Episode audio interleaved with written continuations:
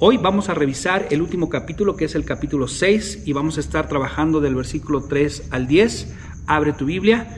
Y para todos los que les gusta estar escribiendo, el título del mensaje para el día de hoy es dos formas o dos maneras de identificar un corazón contento. O bien, cómo podemos tener un corazón que tenga contentamiento. Si nosotros le pudiéramos preguntar a alguien de tu familia en este momento acerca de qué tan contento eres y de la escala del 1 al 10, ¿qué calificación crees que ellos te darían? ¿Tú vives con una vida llena de contentamiento? El estar contentos eh, vale, es importante recalcar que no es lo mismo que la felicidad. Son dos cosas totalmente diferentes y el día de hoy vamos a aprender, vamos a descubrir juntos cuál es la importancia de tener un corazón contento y vamos a aprender acerca del contentamiento. Vamos a leer juntos lo que, lo que dice la Biblia acerca de lo que es estar en contentamiento, cómo podemos tener contentamiento. Y Pablo es alguien que aprendió a tener contentamiento. Vamos a ver lo que dice la Biblia acerca del contentamiento. Abran ahí su Biblia en Filipenses 4.11, dejen un dedito ahí en, en 1 Timoteo capítulo 6 y unas páginas atrás vamos a ver lo que dice la Biblia acerca del contentamiento. Filipenses 4:11 dice, no lo digo porque tenga escasez, pues he aprendido a contentarme, cualquiera que sea mi situación. Sé vivir humildemente y sé tener abundancia. En todo y por todo estoy enseñado, así para estar saciado como para tener hambre, así para tener abundancia como padecer necesidad. Todo lo puedo en Cristo que me fortalece. Wow, aquí creo que hay varias cosas que podemos aprender. El contentamiento no es otra cosa más que el saber vivir de manera humilde y también el saber tener abundancia. No importa cuál sea la situación o la circunstancia en la que vivamos, podemos tener paz. Eh, ¿Sí? No importa si vivimos humildemente y vivimos en escasez, podemos tener paz. O también la abundancia y podemos eh, tener paz. Pablo, aquí podemos entender algo. Pablo aprendió el contentamiento. Por eso dice aquí en el versículo 11, he aprendido a contentarme.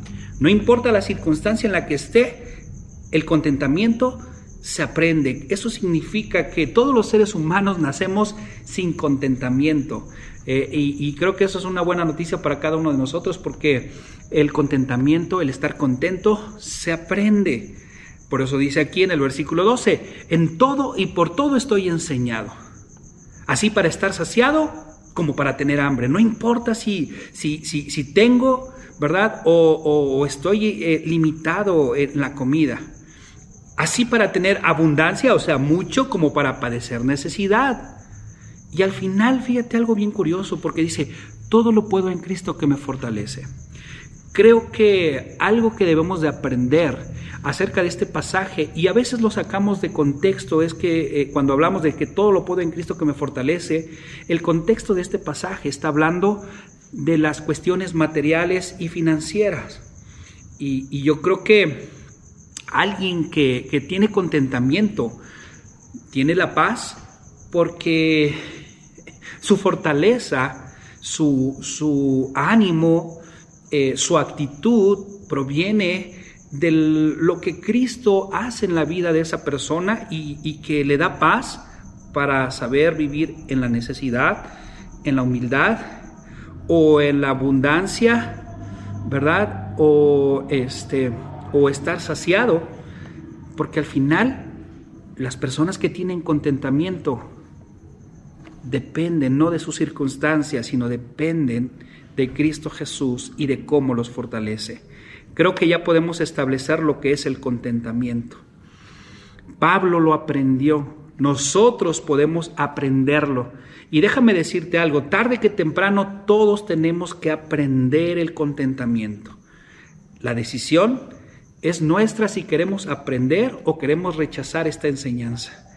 Pero el rechazar esta enseñanza que vamos a aprender el día de hoy trae fatales consecuencias para tu vida, para tu familia, para tu salud y también para tu ministerio. Y algo que es totalmente desastroso, tu relación con Dios. Vamos a, leer, por favor acompáñame el pasaje del día de hoy que vamos a estar revisando ahí en 1 Timoteo capítulo 6 versículo 3. Eh, en lo que lo, regresas otra vez, déjame eh, leer lo que dice el versículo. Dice, si alguno enseña otra cosa y no se conforma a las sanas palabras de nuestro Señor Jesucristo y a la doctrina que es conforme a la piedad, está envanecido, nada sabe y delira acerca de cuestiones y contiendas de palabras de las cuales nacen envidias, pleitos, blasfemias, malas sospechas, disputas necias de hombres corruptos, de entendimiento privados de la verdad, que toman la piedad como fuente de ganancia. Apártate de los tales. Pero gran ganancia es la piedad acompañada de contentamiento, porque nada hemos traído a este mundo y sin duda nada podremos sacar. Así que, teniendo sustento y abrigo, estemos contentos con esto porque los que quieren enriquecerse caen en tentación y lazo y en muchas codicias necias y dañosas, que hunden a los hombres en destrucción y perdición, porque raíz de todos los males es el amor al dinero, el cual codiciando algunos se extraviaron de la fe y fueron traspasados de muchos dolores.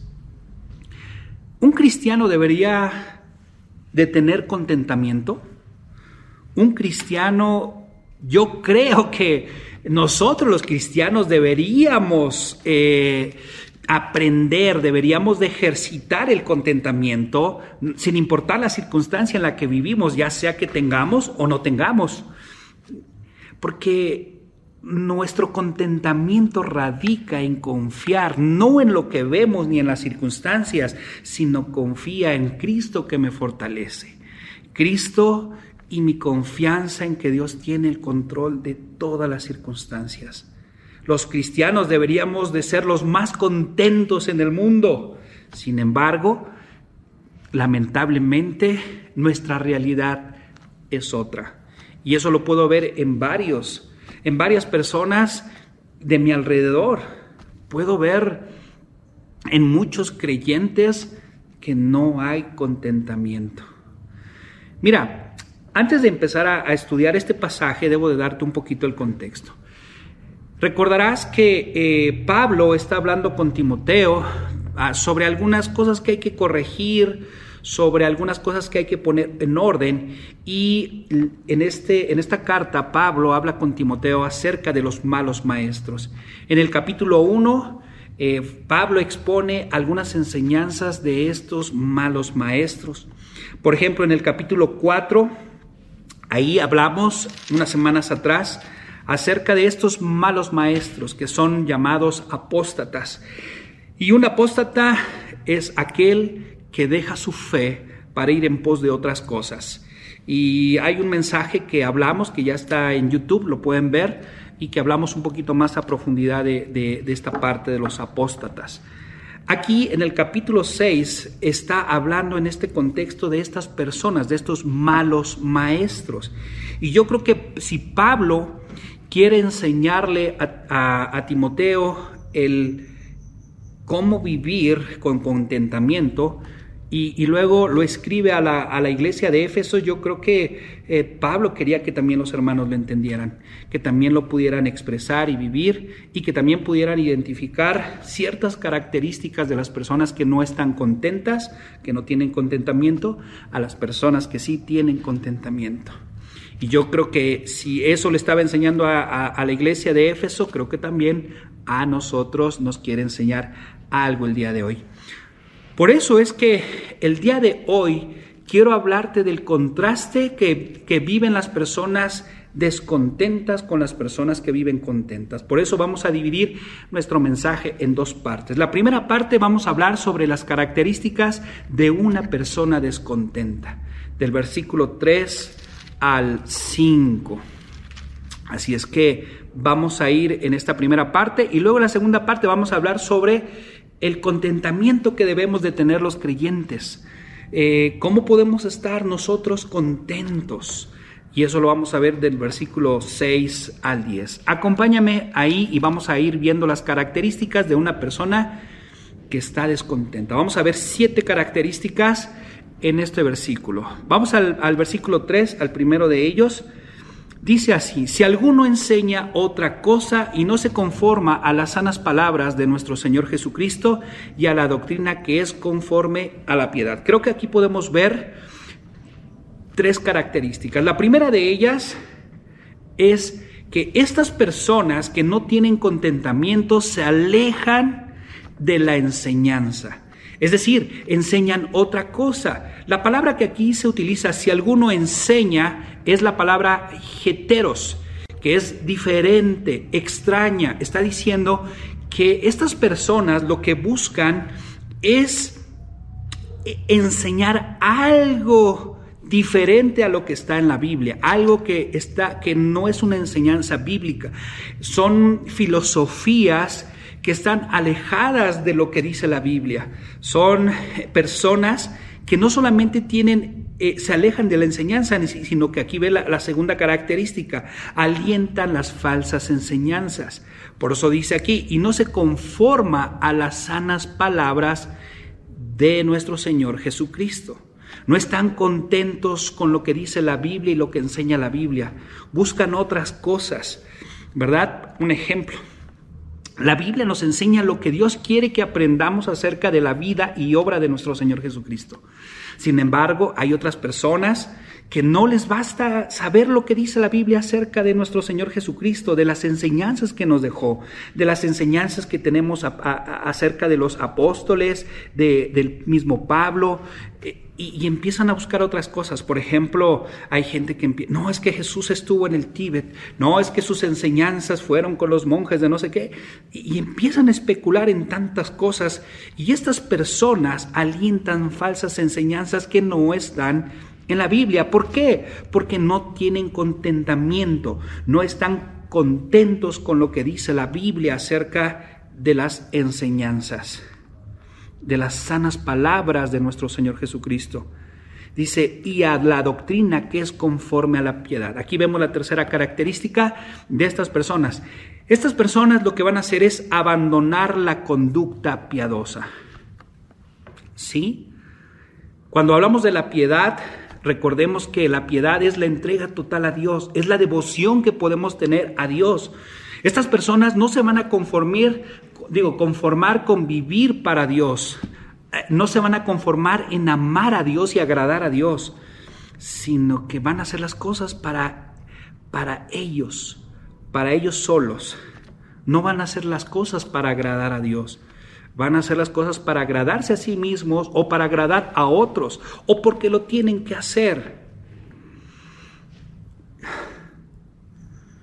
Y, son personas que a veces piensan que, que, la vida cristiana es demasiado restrictiva. No, es que la Biblia es demasiado e, e, este, negro o blanco. Debería de haber un punto intermedio y, y, este, y empezamos a hacer una imagen falsa del pensamiento de Dios y, hay gente que así se dedica a hacer esa, esa parte y empiezan a, hablar que tienen nuevas revelaciones y que, y que Dios les habló por aquí y que Dios habló por allá, si no ve todas las sectas que hay por el mundo, porque no se conforman a lo que está escrito en la palabra de Dios, empiezan a divagar no están contentos con lo que Dios nos deja en su palabra. Se alejan de la enseñanza, alimentan las falsas enseñanzas y abandonan la conducta piadosa. Cuarta característica de estas personas que están descontentas, que no tienen contentamiento. Versículo 4. Y está envanecido, nada sabe. Wow. Es decir, estas personas son arrogantes, están envanecidos. La palabra envanecido aquí es tufo, que es volverse humo o hinchado, Te lo voy a ejemplificar así. Es, eh, ¿Has visto los globos? ¿Qué pasa con un globo cuando lo llenas de aire? Se empieza a inflar, inflar, inflar, inflar, inflar, inflar. Bueno, pues estas personas envanecidas son personas que tienen el orgullo inflado. Son personas arrogantes. Pero dentro de su arrogancia, ellos no creen saber mucho, pero aquí dice la Biblia que nada saben. Son esas personas que no son enseñables, son aquellas personas que todo lo saben y todo está bien y los demás están mal. No, aquí podemos ver que son personas soberbias, pero dentro de su soberbia la Biblia dice que nada saben. Quinta, vamos a ver la quinta característica porque dentro de esta, este orgullo inflado, ellos, dice aquí, y delira acerca de cuestiones y contiendas de palabras de las cuales nacen envidias, pleitos, blasfemias, malas sospechas. Aquí podemos ver que tienen pensamientos tóxicos, deliran, están enfermos. La palabra delira que se utiliza aquí y, se podría traducir mejor es enfermos. Estas personas, eh, aparte de ser egocéntricos y de ser muy orgullosos, también están enfermos. ¿De qué están enfermos? Aquí lo dice la palabra acerca de cuestiones, o sea, discusiones y contiendas de palabras. Es decir, son personas en pocas palabras que les gusta estar alegando para todo, por todo. Y a fuerzas quieren eh, terminar eh, que ellos tienen la razón de todo y que los demás no la tienen. Son personas totalmente necias. Son personas que ven tres pies al gato y que les gusta estar alega, alegue y alegue y alegue sin ningún fundamento y quieren imponer sus razonamientos. O sea, nada más hablan por hablar. Están enfermas en su interior. ¿Por qué? Porque estas personas tienen una, un problema de actitud, no tienen eh, esa actitud de querer ser enseñables. Son personas tóxicas que inclusive pueden contagiar a otros de esa mala actitud. Y, desafortunadamente hay personas que les escuchan.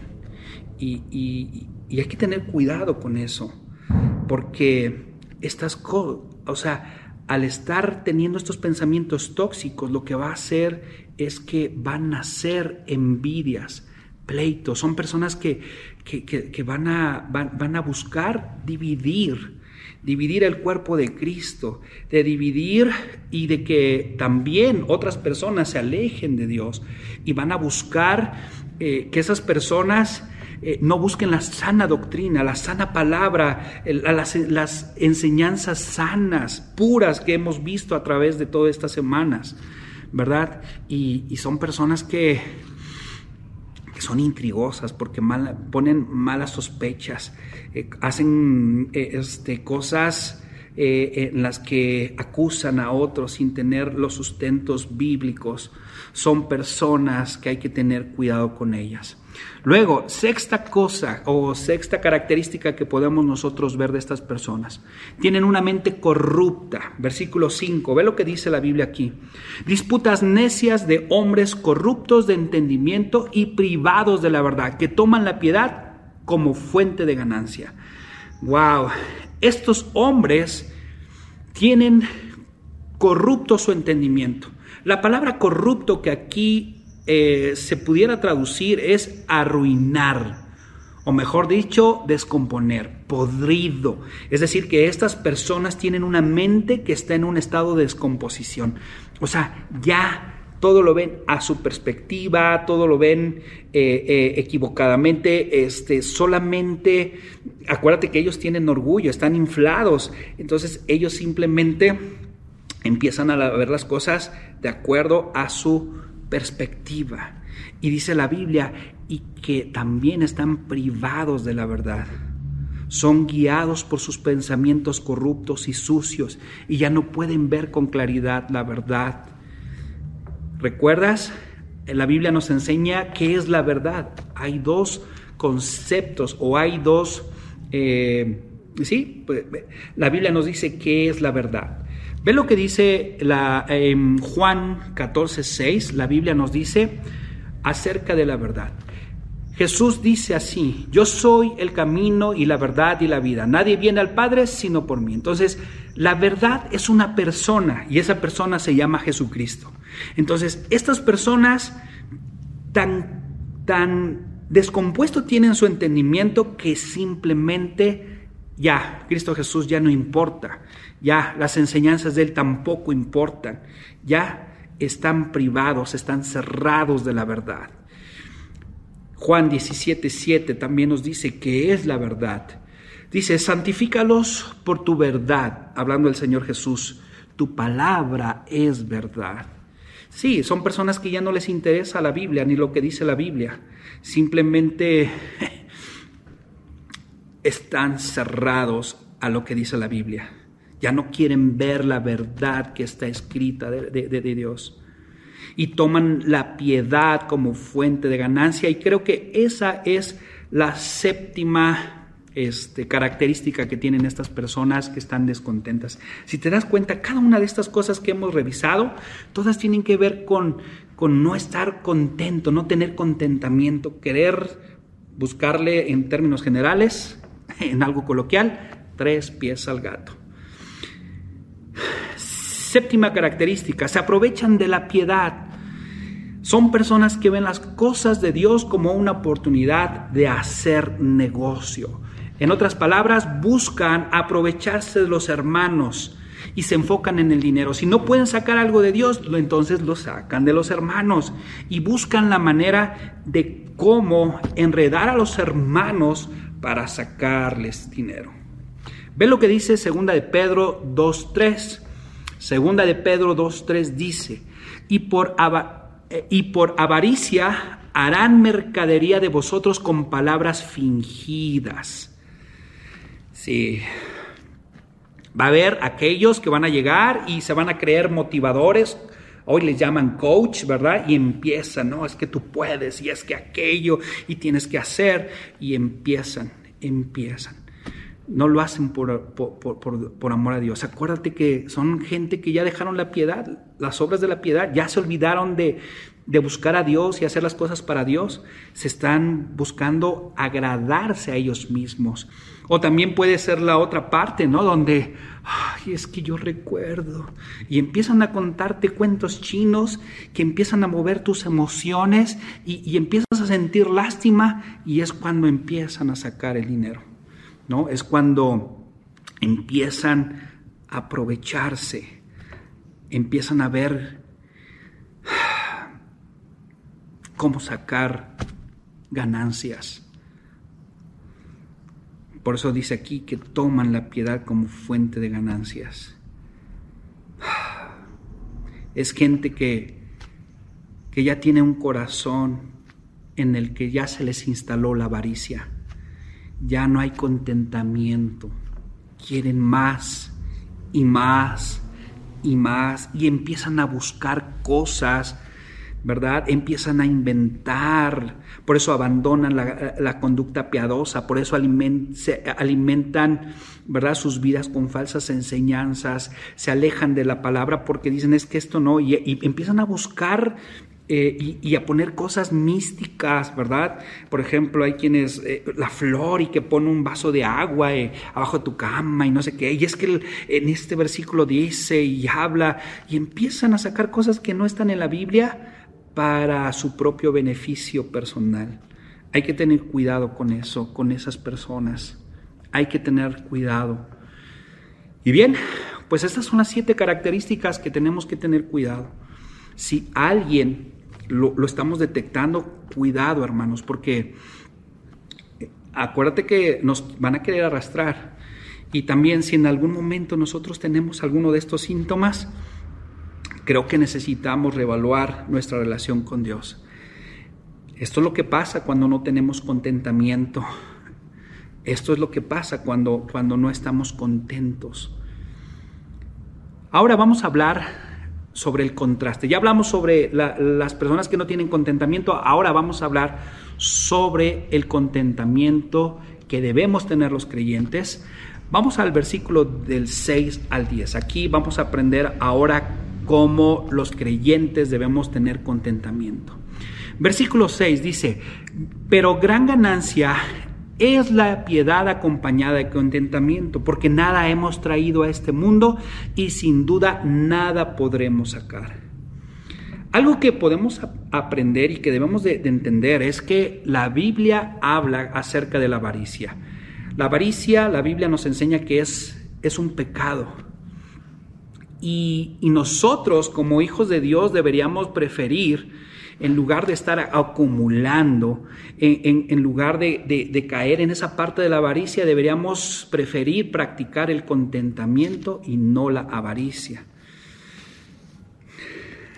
Pablo, Pablo entendía muy bien la importancia del contentamiento.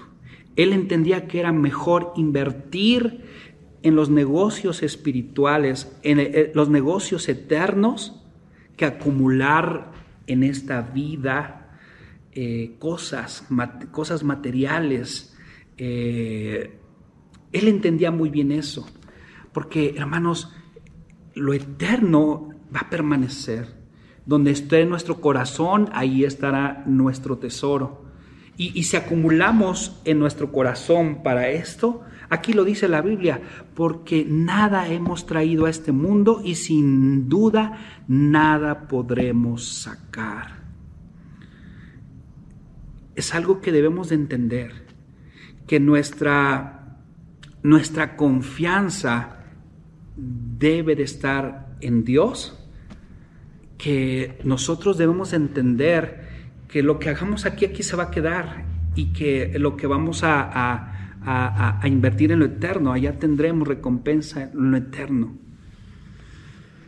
Hay ricos, y tú los puedes ver, hermanos, que, tienen dinero, pero viven de una manera modesta y ellos lo que hacen es invertir en lo eterno, hacen eh, invertir en la obra misionera, eh, invierten en la obra de Dios y están ahí, porque ellos entienden que su provisión no es eh, lo material ni la comodidad que da lo material o lo económico, sino que su fortaleza es Dios. A veces nosotros los cristianos decimos que entendemos esto y lo vivimos, pero la realidad es otra. Eh, y, es, y, es, lamentable porque, porque nosotros nos afanamos por querer guardar aquí en lugar de desprendernos de aquí y estar en lo eterno, porque hay gran ganancia en la piedad acompañada del contentamiento. Ahora, fíjate, algo bien, bien interesante en el versículo 8. Así que teniendo sustento y abrigo, estemos contentos con esto. Para Pablo, él podía entender que era suficiente vivir con el sustento y con el abrigo. Puede ser, aquí abrigo puede ser eh, con lo que traes, pero también puede ser con, con, el techo donde puedes estar. No necesariamente tiene que ver con una casa propia, puede ser un, lugar donde te puedas quedar. A esa parte se, se refiere abrigo. Y, y dice Pablo, teniendo estas cosas, mira, debemos de estar contentos. Recuerda, Pablo dice que él había aprendido, había aprendido en esos momentos en los que había escasez, podía estar contento, tenía paz en su vida, pero también podía vivir cuando había, ¿verdad? Eh, y también podía tener paz, porque hay personas que, tienen y quieren más y más y no les es suficiente, no están contentos, ¿verdad? Y, y bueno, pues aquí es donde nosotros Vamos a demostrar en quién confiamos. Si en las cosas materiales y en las cosas eh, financieras o en Dios. Ve lo que dice en Mateo 6:31. Vamos a revisar lo que dice Mateo 6:31. Dice, no os afanéis pues diciendo qué comeremos o qué beberemos o qué vestiremos. Porque los gentiles buscan todas estas cosas, pero Vuestro Padre Celestial sabe que tenéis necesidad de todas estas cosas. ¡Wow! Aquí nuestro Señor Jesucristo dice, no se afanen, o sea, no estén preocupados, no estén descontentos pensando qué vamos a comer o qué beberemos o qué, o qué vestiremos. Porque Dios conoce tu necesidad, Dios conoce nuestras necesidades. Y Pablo lo entendía, por eso él decía, todo lo puedo en Cristo que me fortalece, porque su paz no radicaba en tener o no tener, sino su paz radicaba en lo que provenía en su confianza en Dios.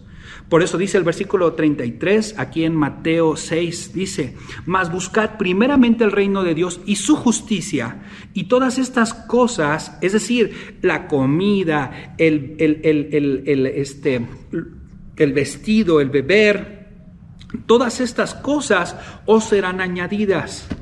Así que, o sea, si tú buscas a Dios, si tú buscas su reino, y Él sabe tu necesidad y es el creador de todo, es el creador de los pesos, de los dólares, de los euros, de lo que tú quieras, del oro y la plata. Oye, si Él es tu Padre y Él conoce tu necesidad, ¿tú crees que no nos va a dar? Claro, y eso lo entendía muy bien Pablo y es lo que estaba transmitiéndole Pablo a Timoteo para que lo transmitiera a los, a los efesios. Hay que estar contentos con la situación en la que estamos. No te afanes por el día de mañana, porque el día de mañana traerá su afán. Pues sí, es saber que Dios está contigo y que Dios suplirá tus necesidades. Yo te pregunto el día de hoy, ¿tú vives contento con tu vida? ¿O te falta algo más? Mira, los seres humanos, eh, recuerda, es, el contentamiento es algo que se aprende. Y, y, los seres humanos tenemos esa naturaleza de no estar contentos. Mira, yo me acuerdo de mis hijos cuando recibían los regalos de Navidad, ¿verdad? Estaban chiquitos y uno abría su regalo, lo veía, jugaba con él, decía, ay, aquí están, ¿verdad? Y luego el otro abría sus regalos y uno veía que era mejor que el regalo que tenía el otro que el que tenía y botaba su regalo y agarraba el otro. Porque así somos los, los seres humanos, ¿verdad? No nos conformamos, no, no, no, no tenemos ese sentido de contentamiento. Ah, ya salió los tenis fulanitos. Ah, pues me los voy a comprar. Ya salió el teléfono perenganito. Ah, pues también. No, pues me lo voy a comprar. Y el carro fulanito. Y ahora el perenganito y la televisión fulanita. Y, y somos capaces de, de, de, de hacer estas cosas y no darnos cuenta que hay un gran peligro. Por eso Pablo lo que quiere es que nosotros abracemos el contentamiento, porque Pablo sabe que la avaricia es muy peligrosa, es algo mortal. Y si tú no lo entiendes el día de hoy, y si tú no aprendes el contentamiento, créemelo, créemelo, vas a acabar mal. Vamos a acabar mal, cristianos, amigos, vamos a acabar mal. Versículo 9. Ve lo que dice aquí, porque los que quieren enriquecerse, o sea, aquellos que ya tienen la avaricia, aquellos que, que, que, no están contentos, aquellos que, que quieren más, que no tienen paz en su corazón, dice, quieren enriquecerse, caen en tentación y lazo y en muchas codicias necias, dañosas, que hunden a los hombres en destrucción y perdición. Dice la Biblia que caen en tentación. Sí, caen, o sea, la persona que quiere enriquecerse cae en la tentación. Y te voy a dar un ejemplo muy sencillo.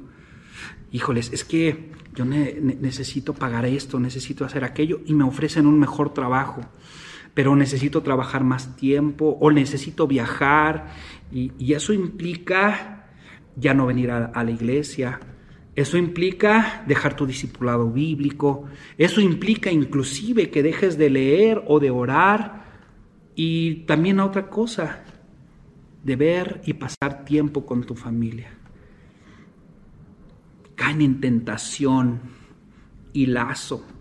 La palabra que se utiliza aquí, lazo, es trampa.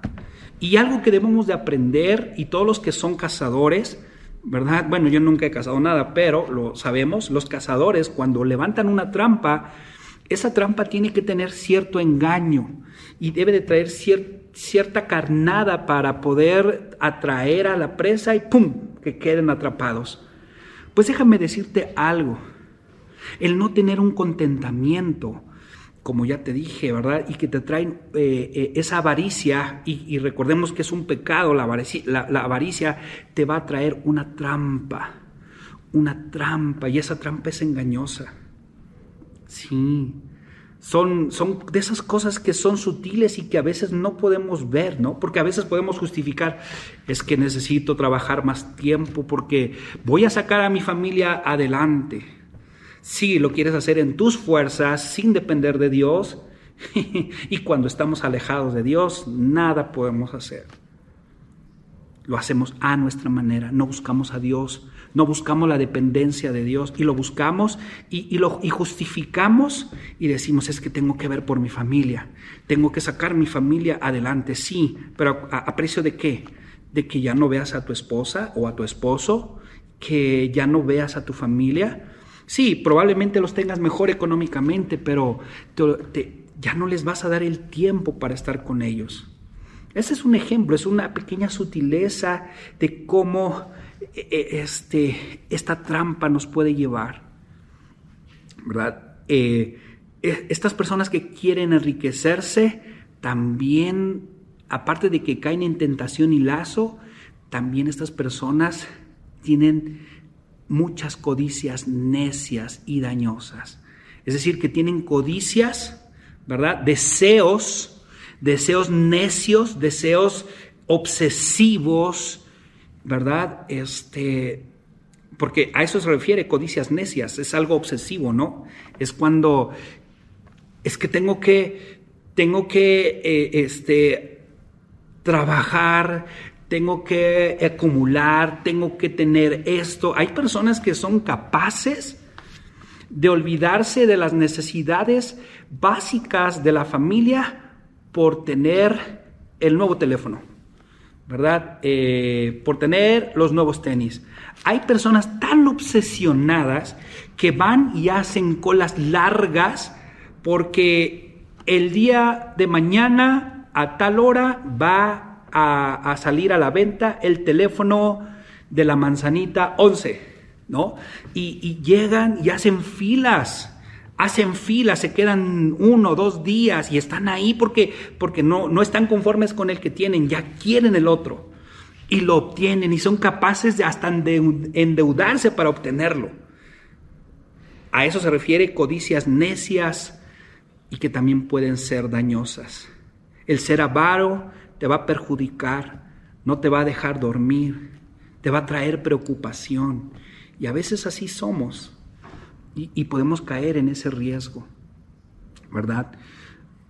Eh, estaba yo viendo eh, eh, en las noticias de las nuevas tecnologías que van a salir y ahora ya no está el de la manzanita versión 11, ahora ya va a salir el 12 y habrá no, no faltará aquellos que digan, es que el 11, es que el 11 ya no tiene y, es que no necesito el 12, ¿verdad? Y, y pues ustedes saben que no son baratos. Y te reitero, hay personas que son capaces de, este, de, dejar cosas importantes. No es como las familias mexicanas, ¿no? Desafortunadamente. Muchas familias mexicanas, ahora que pasaron las las vacaciones. No, es que tenemos que salir de vacaciones. Pero viejo, mira, es que tenemos que pagar primero esto y está aquello. No, no, no, voy a pedir un préstamo. Tenemos que salir de vacaciones porque siempre, cada año, cada temporada salimos de vacaciones y tenemos que hacerlo. Y, y nos obsesionamos y no nos damos cuenta que estamos hundiéndonos. Por eso aquí dice la Biblia, que, y en muchas codicias necias y dañosas que hunden a los hombres en destrucción y perdición. ¿Verdad? Y creo que así somos, ¿verdad? Porque es nuestra naturaleza. Hay personas que se inundan en préstamos, en las arenas movedizas de las tarjetas de crédito se van hundiendo y cuando menos se dan cuenta ya deben hasta los chones. Y, y tenemos que tener cuidado con la avaricia, porque esto es lo que hace la avaricia. Y el antídoto para la avaricia, hermanos, o sea, es simplemente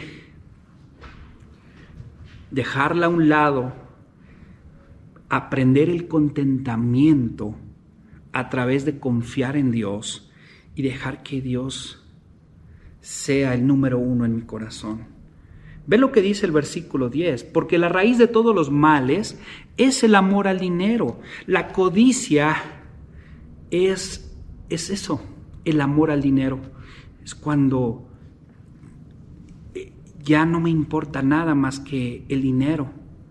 Dice, el cual codiciando algunos se extraviaron de la fe y fueron traspasados de muchos dolores.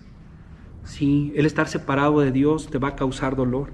Y así hay muchas personas que por el pretexto de y por las sutilezas de esas trampas se alejan de Dios, se alejan de su relación con Dios, de su lectura, de su discipulado, de asistir a la iglesia, porque es que tengo que hacer esto, tengo que hacer aquello, y, y no se dan cuenta que le están dando el trono que le corresponde a Dios en su corazón y en su vida, se lo están dando al dinero. Y ese es el problema, no es el dinero, sino el amor al dinero. Ah, por eso dice, es la raíz de todos los males, por codiciosos, por avaros. Y, y hermanos, hay quienes se extravían de la fe. Y yo quiero invitarte el día de hoy, si tú no tienes contentamiento, a que busques a Dios y que busques su reino. Te voy a dar estos tips breves para que puedas encontrar otra vez el camino al contentamiento, para que puedas aprender a, tener contentamiento, para que tu corazón esté contento, sin importar cuál sea la circunstancia en la que vives, en humildad o, o en, o, este, en abundancia, ¿verdad? Porque el que, el que está en, en humildad, podría decir, ay, no, pues es que eh, este, yo creo que eh, este, pues necesito echarle ganas para salir de eso. Y el que tiene más y no está contento quiere más. Y, y quiero darte estos tips. Mira, son breves, son sencillos, pero que son básicos e importantes para poder tener contentamiento. Lo primero que necesitas tú hacer es orar, fortalecer tu relación con Dios, y luego, número dos, estar en la verdad, leer la palabra de Dios. Número tres, si Dios te habla y te dice algo, obedece. Confía en lo que Dios te dice. Confía en lo que dice su palabra. Deposita toda tu carga y toda tu ansiedad a Él, toda tu necesidad. Él sabe y conoce cuál es tu necesidad. Deja que, que Dios tome el control de tus finanzas. ¿De qué manera? Y ese es el siguiente punto, es diezma. Entrégale a Dios lo que a Dios le pertenece. El 10% de, de ti, de lo que te entra a ti, no te pertenece, le pertenece a Dios. Y deja que Dios trabaje y que haga multiplicar tu 90%. Eso es confiar en Dios. Aunque sea un peso, sí, aunque sea un peso. Mira, recuerda, la, la avaricia, el amor al dinero, eh, eh, trae lazo y recuerda que ese lazo son trampas sutiles. Por ejemplo, el que, el que vive en, la humildad dice, es que, es que no me alcanza, ¿cómo le voy a hacer? Es que Dios me entiende, ¿verdad? O, el que tiene, ¿verdad? Es, eh, este, pues está más cegado Por, por, por, querer acumular más. Y, este, y no, hay que tener cuidado. Ahora, una vez que tú das tu diezmo, ahora de ese 90% da para la ofrenda misionera. Conforme Dios te haya prosperado, lo que Dios ponga en tu corazón, lo que tú quieras dar a, a misiones, ese es también un paso de fe en donde tú confías en Dios, en donde tú sabes que si buscas a, Dios, que si tú inviertes en lo eterno, que si está, eh, estás invirtiendo en la obra de Dios, que Dios va a cuidar de tus necesidades. Estás diciendo que todo lo puedes en Cristo que te fortalece, no importa si, si estás en lo poco, en lo humilde, tú eres fiel a Dios. Y también si en lo mucho tú sigues siendo fiel a Dios, tú sabes que cualquiera que sea la situación, Dios te da paz, porque todo lo puedes en Él que te fortalece, porque buscas su reino y su justicia, porque no te afanas por el día de mañana, simplemente confías en Él. Si tú haces esto que yo te estoy diciendo, creyentes, créemelo, que aprenderás a tener contentamiento y no serás una persona descontenta. Y entonces tu corazón te estará contento. ¿Sí? Estará contento. Querido amigo y amiga, el día de hoy, si tú me dices, Marco, yo, yo me identifico, yo no, eh, estoy tan preocupado por, por, este, eh, esto que estoy viviendo, no puedo descansar, la verdad es que son, no, no, siento en mi corazón contentamiento, yo quiero obtenerlo, ¿cómo lo hago? ¿Cómo puedo tener paz en mi corazón según la circunstancia en la que vivas? Bueno, pues déjame decirte algo. Primero, la Biblia dice que debes de reconocer. Reconoce que has puesto un, has tenido un corazón lleno de avaricia, donde has puesto más interés eh, en el dinero que en Dios y que en tu familia. Porque a lo mejor estás perdiendo a tu familia por estar en el jale y estar ahí. Primero reconoce. Eso la Biblia le llama ídolos en el corazón. Y probablemente el dinero, tal vez el descontento te está llevando a, a tener ídolos en tu corazón y no dar reconocimiento a Dios. El día de hoy, simplemente dile, Señor, dile, Dios, reconozco que he hecho un ídolo en mi corazón con el dinero. No eres tú el número uno en mi corazón. Eso es el primer paso que debes de hacer. El segundo paso es que tú debes de saber que si sigues así, eh, vas a terminar mal. Aquí lo acabamos de leer. ¿Y, cuál es la terminación? La terminación de, de todas estas personas aquí simplemente es destrucción y perdición. Perdición. Segundo paso es saber que Cristo murió y Él entregó su vida para poder limpiar tu pecado, mi pecado, el pecado del mundo. La Biblia dice que, que nosotros infringimos la ley de Dios y uno de esos, de esos mandamientos que a lo mejor el día de hoy estás infringiendo es haber hecho un ídolo en tu corazón, el haberte hecho un Dios falso, un Dios eh, diferente al que dice la Biblia. Y, eso es quebrantar la ley. Y quebrantar la ley dice la Biblia que es pecado. Y lo que es pecado nos separa de Dios. Y, y la Biblia dice que la paga del pecado es muerte. Y ya lo leímos, destrucción y todo por no tener contentamiento. Pero sabes, Cristo pagó por nuestros pecados. Él murió. Él con su sangre derramada limpia todo pecado. Pero tú, el día de hoy, necesitas poner tu confianza en Cristo Jesús, poner toda tu ansiedad, poner todo tu descontento y, aceptar que tenías ese ídolo en tu corazón y decir, Señor Jesús, llévate este descontento que tengo, llévate este ídolo en mi corazón que ha tomado el lugar de, Dios, llévatelo, limpia mi corazón. Haz de mí la persona que tú quieres que sea, pongo mi confianza en ti. Y dice la Biblia que todos somos pecadores, pero también la Biblia dice que porque somos pecadores hay una paga y esa paga es, es muerte, pero el regalo de Dios es vida eterna en Cristo Jesús. Y dile, Señor Jesús, me entrego a ti el día de hoy. Haz de mí la persona que tú quieres que sea. Habla con Él ahí con tus palabras. Eh, habla con Él, acepta el sacrificio de Cristo Jesús que hizo por ti en la cruz. Él murió por tus pecados, pero Él también venció a la muerte para darnos una vida diferente, para darnos una vida eterna en Él, si nosotros ponemos nuestra confianza en Él. Eso quiero invitarte a ti, amigo y amiga que nos visita. y hermanos de la iglesia, pues tenemos este reto.